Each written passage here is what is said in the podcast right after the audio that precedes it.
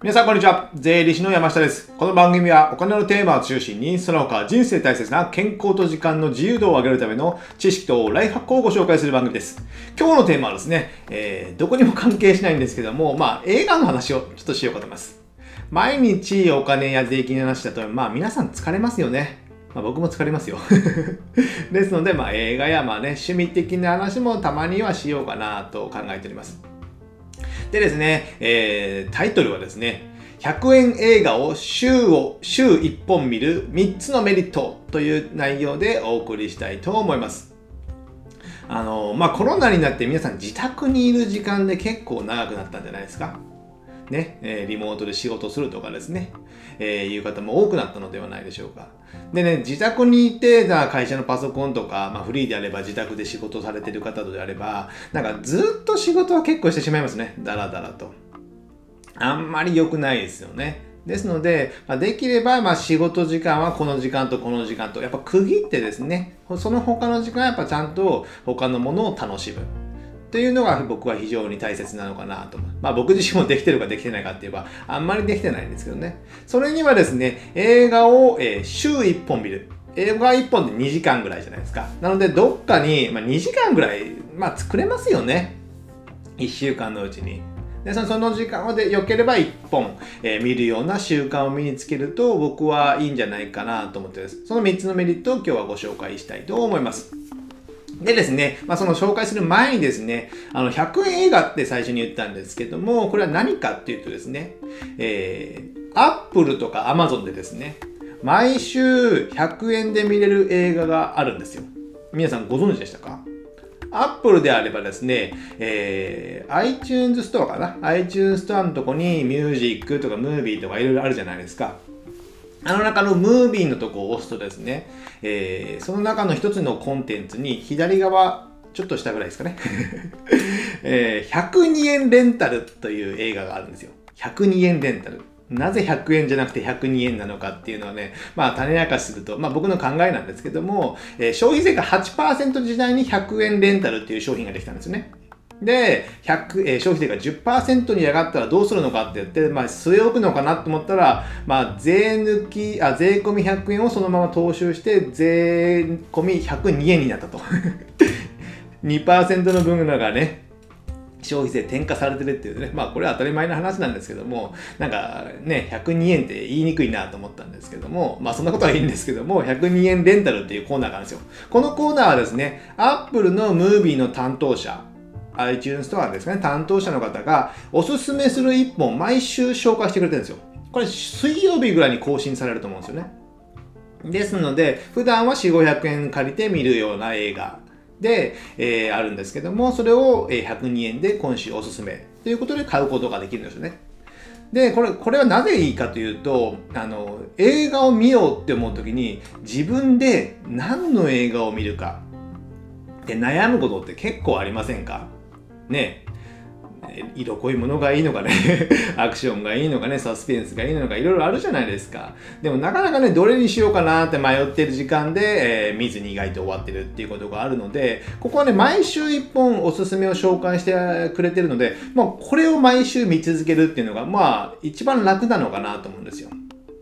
一番楽。やっぱ考える。人間考えて選択するっていうことはやっぱ結構苦痛だからですね。まあ歯磨きとか考えずにするじゃないですか朝起きたらですね。しますよね。それと一緒でやっぱ考えずにもこれを買うとかねしておけば、えー毎週それを買ってでどっか隙間時間に見るというような流れを作っておく方が一番良いのかなと僕は考えております。で、あと一つ、アップル、えー、アマゾンですね。アマゾンでもですね、えーこれプライム会員限定だと思うんですけど、100円レンタルっていうコーナーがあってですね、まあ、100円、あの、アマゾンプライムビデオ、えー100円レンタルみたいな検索すれば出てくるかと思います。ね、そこで、そこはですね、何十本かあるみたいです、アマゾンは。で、金曜日ぐらいに更新されるみたいなんですけども、この何十本あったら、まあ、選ぶのもやっぱね、そこね、大変なので、まあ、僕はアップルをおすすめしてます。で、アマゾンもたまに見て、ああ、良さそうなのがあればそこでポチるみたいな感じですね。で、皆さん思われてると思うんですけど、Amazon プライム会員になれば、プライムビデオに入ってて、まあ、映画見放題じゃないかって思ってるじゃないですか。じゃあ、わざわざ100円払う必要あるのかって。さっきも言ったように、まあ、選ぶのが面倒なのもありますし、あと一つですね、人間ってプライム会員の会費は払ってるんですけども、えー、0円だったらね、見るモチベーションは結構下がるんですよ。皆さんそうじゃありませんか？意外にね、その映画見ようと思って0円のプライムビデオの見出したら、もう半分寝てるとかね。意外にあったりするんですよ。ですので、その1本を100円払って、500円でもいいですけど、お金を払ってこの映画を見るっていう行為が人間大切だと思うんですよね。なぜかっていうと、その、お金100円でも払っていれば、まあ、お金を払うわけじゃないんですけど、払っていれば、あの、人間損したくないって思うじゃないですか。あの前ね以前の話でもあったんですけどもあのエコバッグを忘れたらね、えー、レジで5円とかのレジ袋で取られるじゃないですか。あれ5円でもやっぱなんか損した気分になりますよね。5円でもですよ。ですので、100円払ってみるっていうことは、えー、やっぱ損したくないので取り返そうと思って、やっぱきちんと本気で、まあ、ある程度映画を見ると思うんですよ。ですので、0円で2時間、まあ、半分寝たような映画を見た。人と、えー、100円払って2時間きちんと見終わった人とでは、やっぱ得たものって違うと思うんですよね。ですので僕は100円払って見る方をできればお勧めしております。ですね。じゃあ、この辺で、えー、今からですね、3つのメリットを紹介するんですけども、まあ、一つ、最初に全部紹介すると、1つ目は、えー、疑似体験できる。疑似体験。映画で疑似体験よく言われますよね。で、2つ目は、えー、感情が動く。自分の感情が動く。あと3番目は、まあ、センスが身につくというテーマで、えーえー、お話しします。で、1番目、疑似体験ができるっていうのは、やっぱ人間ね、一人の人間でできることってやっぱ限られてくるじゃないですか。時間も24時間とね、決まっていますので。ですので、えー、じゃあ月に行けるかってね 月に行けないですよね。アマゾンに奥地に行けるかって できないですよね。スパイダーマンになれるかってなれない、なれないじゃないですか。ですので、えー、その映画で体験できる、見て体験できるっていうことは、まあ自分がその主人公とかになり変わってですね、感情が入るじゃないですか。そうすることで、まあ疑似体験的なことができるんですね、やっぱり。これはね、まあ小説とか本とかでも一緒なんですよ。経営者がね、昔の経営者が書いた本のを起業してからね、上場するまでの本を書いたって、その経験ってやっぱ自分でできるかってすぐにはできないですよね。でそのその疑似体験を、えー、本を読んだり映画を見たりしてすることによって自分の糧となるというか、まあ、知知見となるというかですね。そういうことができますのでやっぱそこは大切かなと僕は考えております。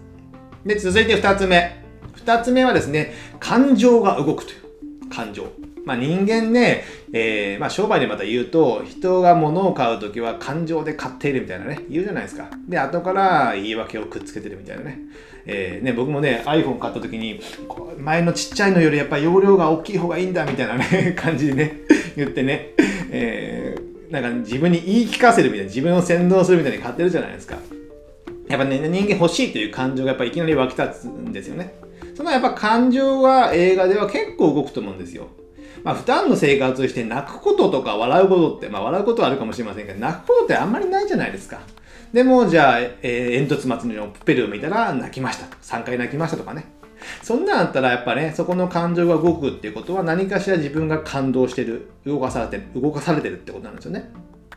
その感情が動いてる人の方が、やっぱ幅が広いですよね、幅が広い。ですので、それは、えー、自分たちの、まあ、商売につながるわけじゃないかもしれませんけども、まあ、自分たち商売してると、自分が売る側のことしかやっぱ考えなくなってしまうんですよ。で、それで買う側の感情はどうなのかとかですね、その感情が動くことっていうのを、やっぱ疑似体験できるっていうんですかね。そういうのは非常に大切かなと思います。やっぱね、感情が、えー、普段の生活してるとね、まあ、あんまり動かないからですね、怒ったりぐらいじゃないですか。でも感動とか、えー、泣くとかね、笑うとか、そういったものも、え、できるっていうのは映画は非常に安価でですね、すぐできるのかなと思ってます。では続いて3つ目。3つ目はね、センスが身につくっていうことでですね、やっぱね、映画はね、まあ動画ですから、動画のセンス、まあ YouTube とか今流行ってるから自分でやるときの動画のセンス、あとはま写真とかね、画角とかね、写真もあるでしょう。あとその見せ方とかね、えー、あとエンドロールとかいろいろなデザインとか、えー、あと音楽とかですね。この時にこういう音楽が鳴るのかとかですね。やっぱそういうのって、やっぱ自分じゃすぐには身につかないんですよ。例えば A さんは映画毎年0本です見てるのは 音楽も全く来ません、まあ、仕事だけやってますみたいなね人がいてじゃ B さんは映画毎年100本見て音楽もいろいろ聴いてますであればじゃあ何かしら商品やサービスを作るときに、えー、ホームページを作ります。LP を作ります。チラシを作ります。そういったデザインで表現するときにやっぱ B さんが映画100本見てる人の方が絶対絶対ではないですけどもまあ上手だと皆さん思いませんか？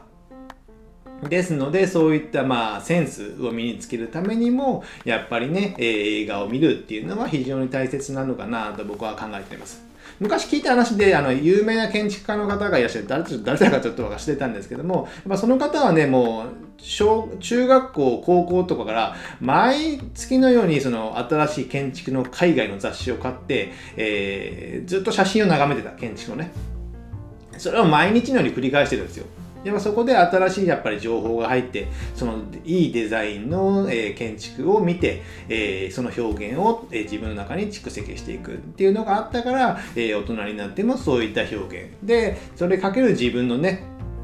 アイデアとかセンスで、え、違うものが作れる。というのが表現できるっていうのがあるので、やっぱりこれからは個人の表現力が非常に大切な時代になっていくので、このセンスを身につけるのも非常に大切なのかなと僕は考えております。じゃあまとめますと、えー、映画を見る3つのメリットというのは、えー、1つ目は疑似体験できる。2つ目は、えー、感情が動くですね。で、3つ目はセンスが身につくという内容で今日はお送りしました。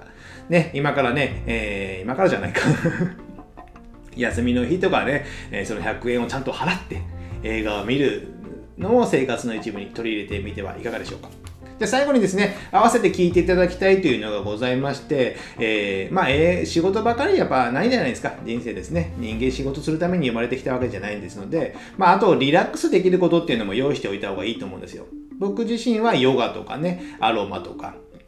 ジョギングしたり運動したりですね。あとサウナに行ったりとか銭湯に行ったりとかそういったもので取り入れてるのでそれをね解説したね、え、音声がありますので、まあ、そちらも見られてですね、えー、仕事だけじゃなくてリラックスして映画とかも楽しむという生活も非常に大切なのかなと考えております。じゃあ今日はこれぐらいにしたいと思います。ではまた次回お会いしましょう。さよなら。